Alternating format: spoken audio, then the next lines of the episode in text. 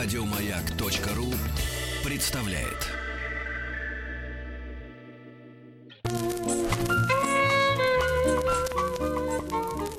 Авторский коллектив. Художник Маргарита Семенова. Архитектор Рогаль Левицкая. Главный конструктор Альберт Мудрик. 100 по Э, 100 минут о наш цикл программ на этой неделе и эти 100 минут о моде. У нас в гостях моя любимица, историк моды Галина Иванкина. Галя, приветствую Добрый тебя. день. И вчера с э, твоей коллегой, историком моды, модным аналитиком, мы обсуждали моду и историю, и развитие, и дошли до, если честно, 20-х годов. Э, Даже 14-й, когда началась э, Первая мировая война, и чуть-чуть затронули как раз 20-й, как, когда люди уже оправились от этого чудовищного стресса.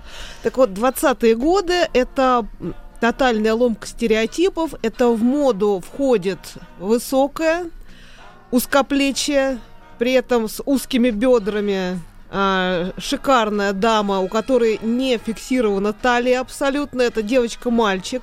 Вышел даже такой роман скандальный французского писателя Виктора Маргерита под названием «Холостячка», где показана дамочка, сбежавшая из-под венца, а, не желающая заводить семью, заводящая постоянно кавалеров, танцующая в дансингах, а, общающаяся с богемой. И вот она именно этого типа.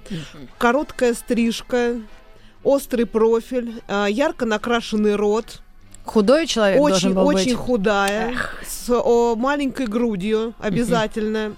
Многие модницы бинтовали даже себе грудь, чтобы э, нормально носить современное платье. А почему, как ты думаешь, какие экономические или э, социальные истоки таким вот э, модным проявлением? Война это такой был чудовищный стресс для всей планеты, и почему ребята выдохнули именно на вот в, На такую, в эту худобу сторону? я могу сказать, потому что э, э, началась цивилизация мегаполисов. А что такое мегаполис?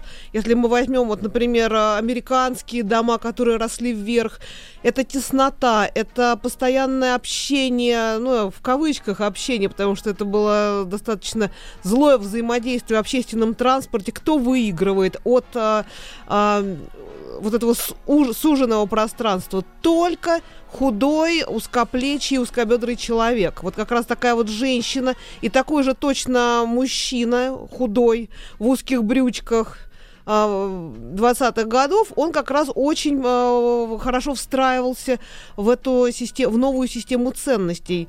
Ведь а, если посмотреть, а, а, какая, ну, какая мода на какое тело возникает в те или иные годы, есть пространство, допустим, в эпоху Ренессанса, это широкое тело. Возникает мода на жизнь мегаполиса, где все тесно, возникает мода на худых.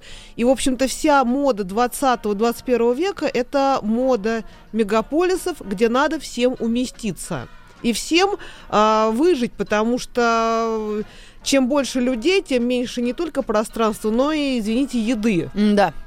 И в моду входит э, диета, то есть э, э, скудное питание, э, спорт, который позволяет человеку держаться в форме, и, соответственно, узкие плечи, узкие бедра и э, вот такой вот э, активный, э, да, еще в моду ведь входит Джаз. а, джаз, а, активные танцы, активное времяпрепровождение, скорость.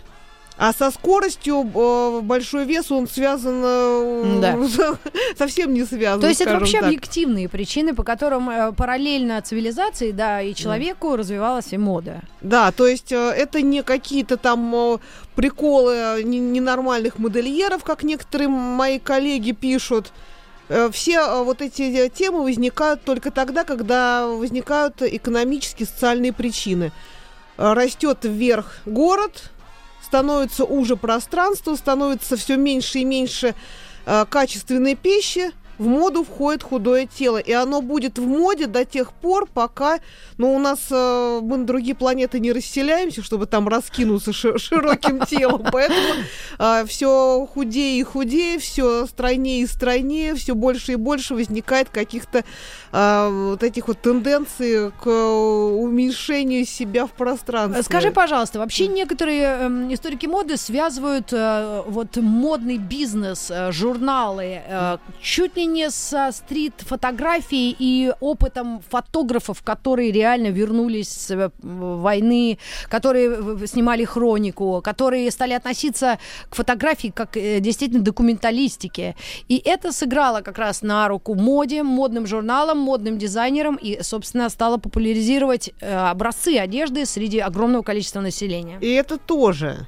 То есть э, даже если вот э, взять и советских э, репортеров, таких как, допустим, Родченко Игнатович, они все были одновременно еще и дизайнерами, кстати, вот тот же Родченко одновременно. Он и одежду, и... Что у нас происходило на нашей территории? Все-таки наши города вряд ли вползли э, вверх. Ну, ну да, семь высоток Сталина, это, пожалуй, все, что Но у нас мода, было. мода все равно она э, всемирная. Но я э, просто сейчас, сейчас обозначу э, силуэт дамский мужской. Значит, женщина у нас э, переодевается в эм, такое, э, скажем, это называлось по-французски шемис, то есть рубашка. Не фиксирована талия, точнее, она где-то на бедрах. Бедра подчеркиваются как очень узкие. Здесь э, в плечах тоже очень узко, никаких проем, никаких э, дополнительных, э, ну скажем так, Зажимов. жа- зажимов не надо, но зато возникает тема украшения платья. Это блестки, пайетки. Блестки, пайетки, хвосты, вот даже Кружево. кружево, все что угодно. А, то есть бедность силуэта, а действительно был очень бедный силуэт по сравнению с силуэтом Серебряного века. Ардеко. А, не, вот ар-деко это как раз 20-е годы, а было ар-нуво. Вот ар-деко это как раз а, тема 20-х, 30-х годов. Вот 20-е годы это бедный силуэт с едва на- намеченной вот этой линией бедер. Опять-таки ее подчеркивают, чтобы все видели, что у нее узкие бедра. При этом интересные украшения. Ну, наверное, фильм «Великий Гетсби», да, Гэтсби, да. может э, быть иллюстрацией прям конкретного стиля и даже с э, таким гиперукрашениями, как в фильме, Ла, как его зовут, Лур... Ну, вот этот известный с э, Ди Каприо. Ди Каприо, да, и вот- Режиссер какой известный? Бас... Вот я вот э, режиссеров Забылась. уже не знаю. Но я могу Не, ну сказать, точно его я знаешь, могу все его сказать, знают, просто он- кто э, Мгм. из этой книги и из этого фильма а, главный персонаж этой э, вот этой вот красоты, красоты этой системы ар-деко это подруга Дейзи. Это подруга Дейзи, которая занимается спортом, у которой крошечная, э, стри- коротко стриженная голова. То есть не сама Дейзи, а ее подружка, которая существует там в качестве фона привлекательного и такого рекламного. И, соответственно, вот сам Великий Гэтсби, о котором там говорят, а, что его типаж а, мог бы послужить а, рекламой какой, ну, какой вернее, послужить для рекламы какого-нибудь там костюма или э, крема для бритья. Такой вот типаж, достаточно волевое лицо, но при этом человек стройный, и человек а, достаточно ярко одетый. Вот муж- муж- мужчин 20-х годов достаточно ярко одевались. Это обязательно полосатые пиджаки, это узкие, довольно-таки короткие брюки, это невообразимых цветов штиблеты. Вот возьмем даже нашего Остапа, у которого были разных э, цветов штиблеты, когда он начинал вдруг э, шиковать и жить хорошо. Мгм. А, Он на них обращал особое а, внимание. Да, штиблеты это обязательно э, какие-то ненормальных цветов пиджаки. Вот у Гэтсби были сумасшедших э, расцветок рубашки, которыми он швырял в главного героя, от Мгм. лица которого идет повествование. И у Остапа. Бас такие же Лурман, вкусы. э, режиссер Великого Да. Гэтсби. И Ты знаешь, э, вот э, каких-то основных э, модельеров того времени, и мы потихонечку к 30-м перейдем, и пер- Мгм. предвоенные годы, чтобы, может быть, э, успеть еще что-то Ну, зацепить. во-первых, Коко Шанель. Это ее годы. Это ее годы. Она сама была стройная, плоская, с узкими бедрами. А, Когда она начинала в десятых годах, она не была красавицей. А вот в двадцатых годах, будучи зрелой дамой, она вдруг... э, Похорошела. Похорошела, да, она вошла вот в этот тренд. Она э, предлагала для э, работающих и активных женщин определенные костюмы, тенденции. Вот, допустим, знаменитое маленькое черное платье. В одной из книг по истории моды ее э, это платье назвали а, ну, скажем так, вот если у Малевича был черный квадрат, то его преломлением в моде был черный прямоугольник Шанель. Это абсолютно простое, но при этом элегантное платье, которое можно э, днем носить э, на работе с белым воротничком, а вечером этот воротничок от паров Бусы? надеть бусы, знаменитая э, ниточка жемчуга от Шанель, или даже не настоящего жемчуга, Шанель предлагала бижутерию, что было совсем уже э, из ряда вон. И, кстати, сейчас бижутерия от Шанель стоит даже Дороже, дороже, чем настоящего да. жемчуга. Это невероятно, но факт. И еще кто-то был на просторах Да. моды. А Ведь Люсье- Америка... Люсьен, Люсьен Лелонг, Жан Пату. Это весь э, вот этот э, знаменитый... м, Но это французы. Это французы. В, в- в- Америке там, э, в, в общем-то, там... Как Ну, сказать, Там был Голливуд. там Голливуд, именно голливудские э, модельеры, которые шили для э, дам, снимающихся в кино. Причем интересно, что голливудские э, модельеры, вернее так, вот там заключались договоры у голливудских дам а, с модельерами, чтобы те не смотрели в сторону Парижа. Но эти актрисы все равно ездили в Париж, чтобы одеваться у того же Жана Пату, у того же Люсьена Лелонга. И была такая вот прямо-таки война между Голливудом и Парижем, и внутри самого Парижа была война за э, возможность одевать весь бамонт. И э, самое ужасное заключается в том, что знаменитые короли Серебряного века, такие как э, Поль Пуаре, в 20-х годах они так низко упали, что вот этот король-диктатор моды Поль Пуаре танцевал э, в шоу вместе с Жозефиной Бейкер, знаменитой негритянской э, танцовщицей. То есть он, он настолько не мог найти себя в 20-х годах, он пытался писать книги, участвовать э, в каких-то мероприятиях, но э, в конечном итоге начал э, буквально выступать вместе с Жозефин Бейкер. Старался быть на плаву, даже шутил в отношении Шанель. Спросил э, у нее по поводу маленького черного платья, это по кому траур? Она говорит, это говорит, траур По ст- вам. по вам, да, по стилю По- Поля Пуаре. да. Потому что он-то до Первой Да, мировой войны да, предлагал валаны, пер- перья, э, шикарные какие-то драгоценности, Парчу. розы- парчу и восточный стиль. Ну А да, это никому уже не было нужно, это было неоправданно и не экономично, не функционально, и вообще все нет. И эта женщина от Пуаре, она не могла рассекать э, в авто, залезть на аэроплан, в стратосферу полететь. Или на корабле Да, танцевать. а вот э, Жан Пату создавал, допустим, спортивные костюмы. А, допустим, и э, Коко Шанель тоже, кстати, создавал спортивные костюмы. И все тогда старались а, шить что-то динамичное, новое, конструктивистское. И до какого момента это все продлилось, этот феерия э, конструктивизма? А, 29-30 год. А что стало переломным? А самое интересное, что экономический кризис. Вот, вот самое интересное, что как только начался кризис, женщина вернулась а, из этой активной жизни домой. Я, я не беру сейчас советскую женщину, которая туда не вернулась. Она там не была просто. Она там не была. Мы берем именно западную моду. И возникли опять длинные юбки. И женщина э, идеальная вдруг из коротко стриженной брюнетки стала блондинкой, круглолицей, с выраженными формами, не пышными, но все-таки выраженными. Стали бедрами Талия, и бедра, грудью. грудь, и плечики у нее расширились, вернее, пополнели. И в моду вошел типаж Венеры Милосской опять. И э, все парижские модельеры обратили внимание на античность.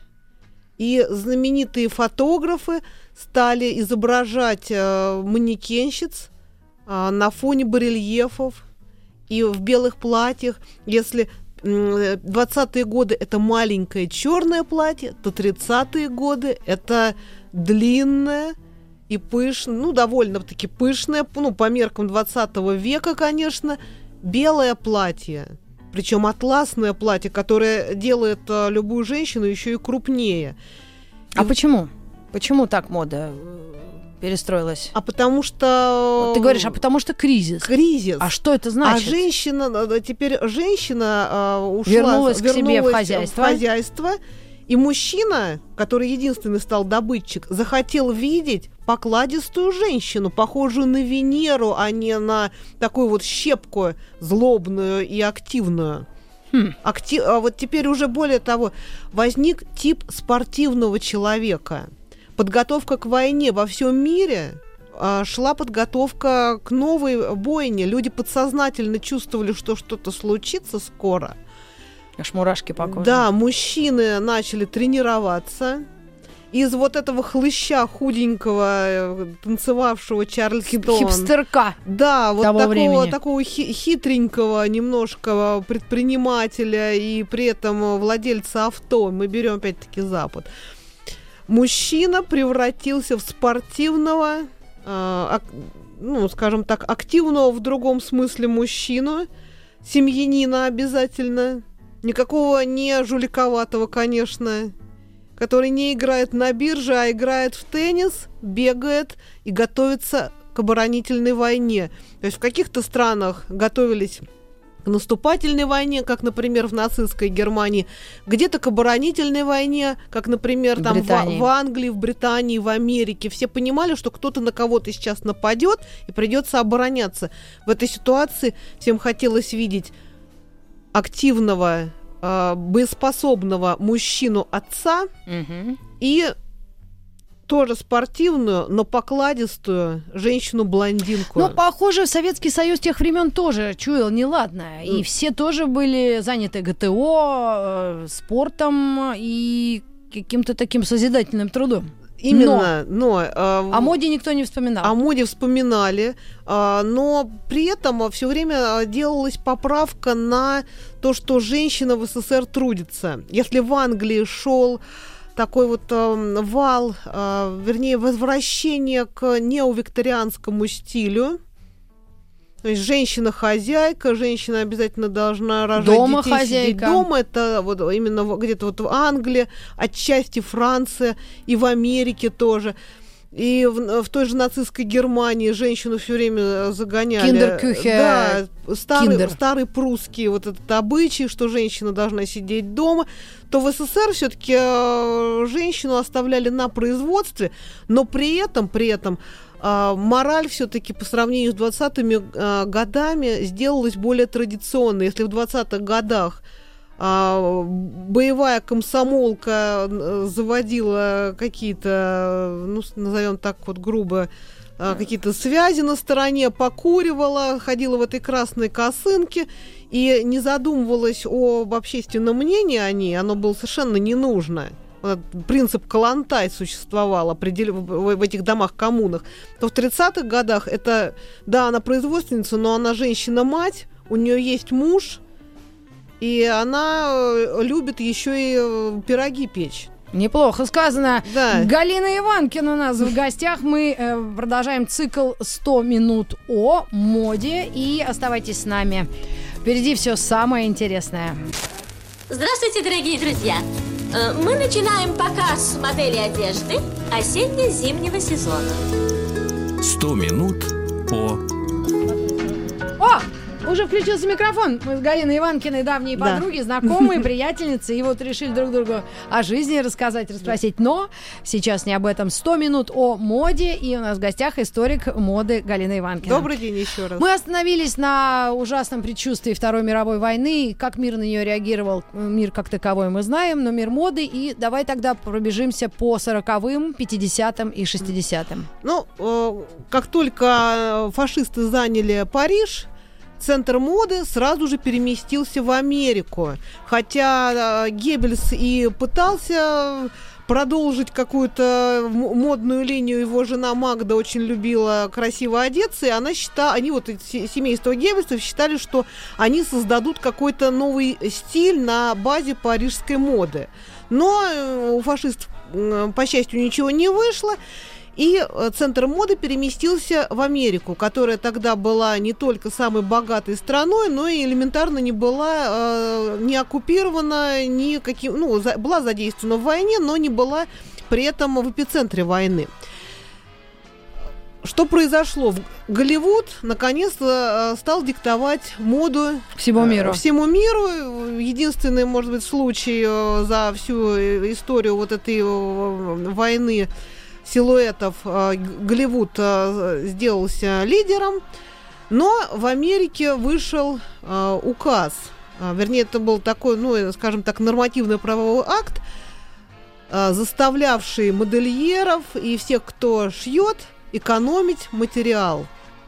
У него был номерной, э, значит, у него номерной символ L85 этот э, указ назывался, и все стали экономить. А мода так устроена. Материал ткани. Да, материал тка- э, и ткани, и э, Фурнитура, ну, фурнитура, всё. все экономить. А мода так устроена, что если э, на человека э, давят, он придумывает уже на этой базе что-то интересное. И возникли короткие, довольно-таки узкие юбки, женщины показали ножки, но силуэт э, вот этого модного костюма, модного платья чем-то стал напоминать американскую военную дамскую форму. Это очень широкие плечи, это подчеркнутая талия, но она подчеркнута как на войне э, ремешком. Это обтягивающие бедра э, силуэт юбки, достаточно короткая, э, ко- короткая юбка. Ну, чтобы удобно было ходить быстро. Да, и э, во время войны э, от бедности, от скудости возникали интереснейшие тенденции. Но они бы интересны нам, когда мы исследуем, но не интересны этим людям, которые Тогда жили. Да, жили. Потому что, например, женщина должна была выходить на улицу в чулках, а чулок нет. И женщины брали карандаш для подводки там, бровей и рисовали себе стрелку, чтобы ноге. все видели, да, Что что, вроде чулки да, есть. что чулки есть. А в некоторых парикмахерских э, в Америке была такая услуга. Невостребованный крем для загара наносили на э, ноги, чтобы было видно, ну, как, Как будто есть как будто колготы. есть чулки, это Мгм, щу- чулки, колгот чулки, не было, простите. чулки. А дальше. Не всякая дама в те годы могла сделать себе прическу и даже помыть волосы. И тогда в моду вошел тюрбанчик из а, какой-нибудь хорошей ткани, кусок шелка э, любая американка или, да- или даже француженка могли себе позволить найти где-то а, у себя в шкафу вот этот кусочек шелка или даже бархата, накрутить это на своей несчастной голове Мгм. и выйти в свет. Многострадальный. Многострадальной голове. Ну и когда эти годы завершились, Это э, 40 ш- как выдохнул мир, э, вот именно в в какую сторону ветер э, победный? Как Подул. только за- закончилась война, вот 45-46 год центр моды был все еще в Америке. Потому что Франция, как и вся Европа, лежала в руинах, и было всем не до этого. Но 47 год фабрикант тканей по фамилии Бусак пришел к немолодому уже, но перспективному и талантливому модельеру по фамилии Диор О, и предложил ему, да, интересную сделку. Создай такой стиль, чтобы женщины отвыкали наконец-то экономить, Экономить ткань. материю, Да, да. и возник так называемый New Look, откуда это название Кармел Сноу, знаменитая, опять-таки, американская дама, арбитр мира моды, э, возглавлявшая э, разные издания, такие как Harper's или Vogue в разные годы. Она увидела этот стиль с широкими юбками, с длинными юбками, теперь уже не надо экономить, и сказала, а это ведь новый взгляд, и возникло Это слово new слово look. да, это понятие new look, и во всем мире возник силуэт а, прекрасной дамы, тоже с тонкой талией, но эта талия была уже в духе, скажем так, старинных времен, даже корсетики появились а, на некоторое время в моде, с покатыми плечами и с пышной юбкой. Потом, конечно же, а, в пару к этому силуэту возник а, силуэт... Мужчина? с- с- да, ну, Возник это- мужчина? Не, мужчина, э, естественно, естественно, всегда был рядом, потому что у такой дамы обязательно должен быть мужчина. В каком-то черном фраке, наверное. Да, во фраке, то есть э, из- от этого спортивного типа, ботинках. да, э, 30-х годов и мужчины в воe- в военной форме возник э, мужчина-добытчик. Солидный дядька. Солидный дядька, да, и э, Мерлин Монро спела о том, что М. лучшие друзья девушек это бриллианты, и мужчина, который может ей их предоставить. А, И в моду вошел а, обтекаемый силуэт а, не только техники, не только в дизайне, но и фигура женщины, похожая на э, какую-то капризную такую кошку, на статуэточку, обязательно с формами, обязательно с фиксированной тонкой талией, с широкими бедрами. Ну, вот Мерлин Монро как раз. А у нас-то что? Жена Хрущева? Ну, в хорошем смысле. Ну, жена- Ну, у нас ужас, что было, Нет, конечно. ну у нас было в журналах было то же самое, кстати. Да? Все эти широкие юбки и тонкие талии, и Всё было. не жена Хрущева, а Людмила Гурченко. Наши аплодисменты. Она э, миниатюрная, но она с формами, и такой типаж э, постоянно транслировался вот через журналы мод. И цветочный принт, и розовый цвет обязательно, И тоже большие юбки, и такие солнце. юбки, да, Э, фестивальные. это нарядные платья королев бензоколонки или девчат. Все, Да, что, все, что было показано. Обязательно и в тех же девчатах. Эти девушки, живущие на лесоповале в прямом смысле этого слова, когда у них праздник, они Были надевали, самыми да, красивыми. платье э, в диоровском стиле. Но Диор к тому времени уже скончался от сердечного приступа, и на его место пришел Ив Сен-Лоран. Это какой год?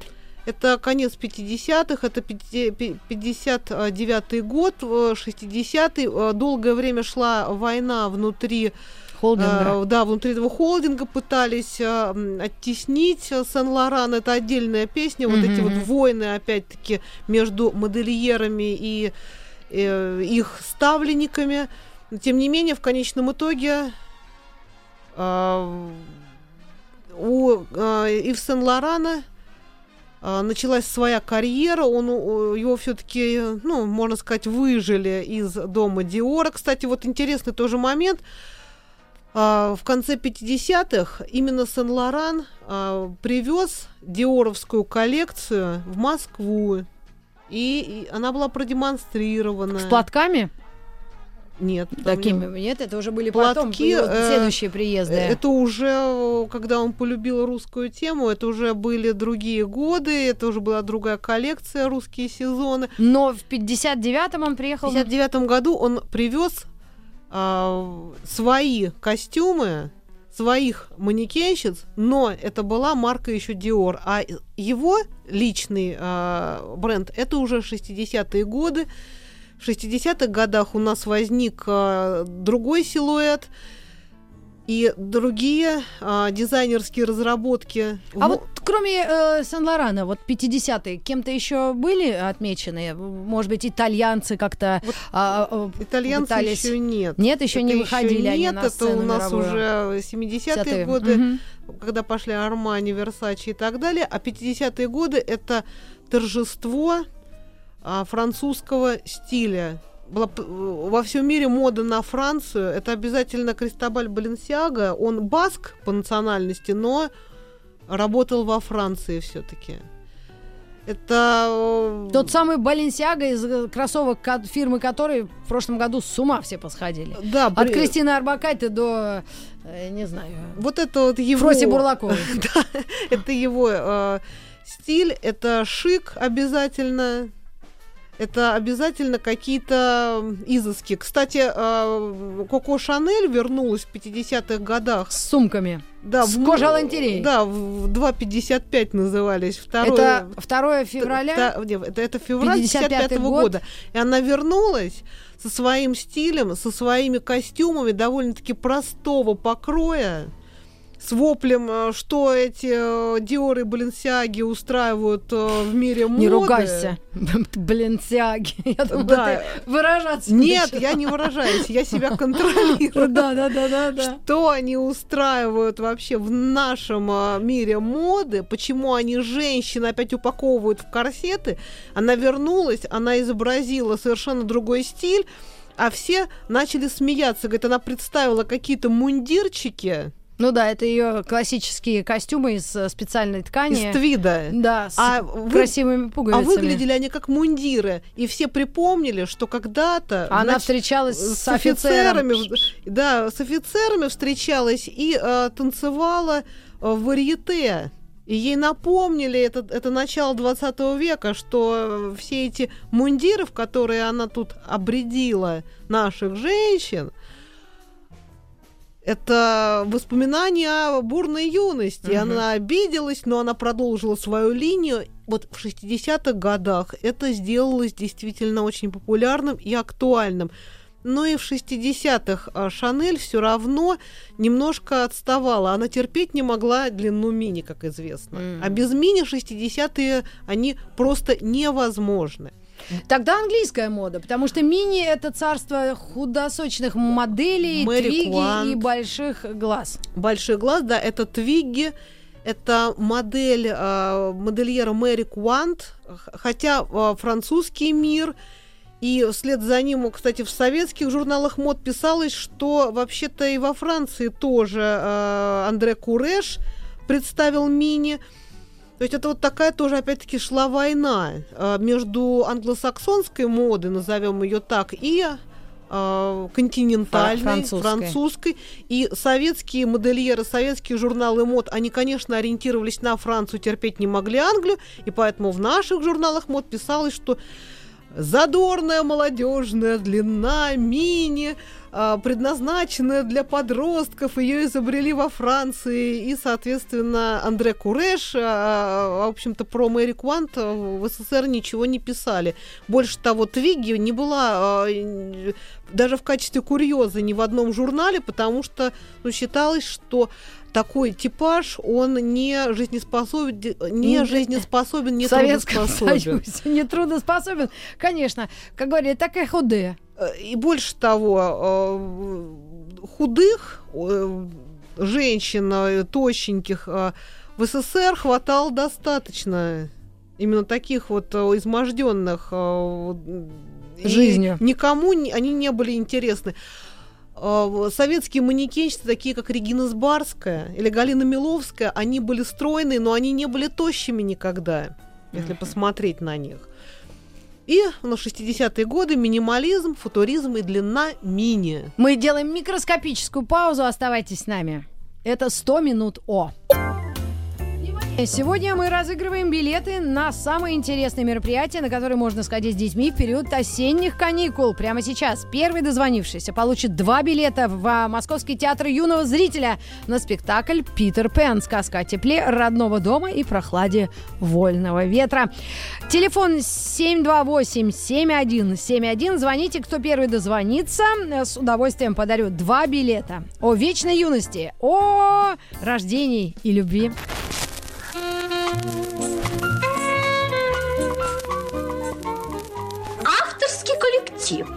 Художник Маргарита Семенова. Архитектор Рогаль Левицкая. Главный конструктор Альберт Мудрик.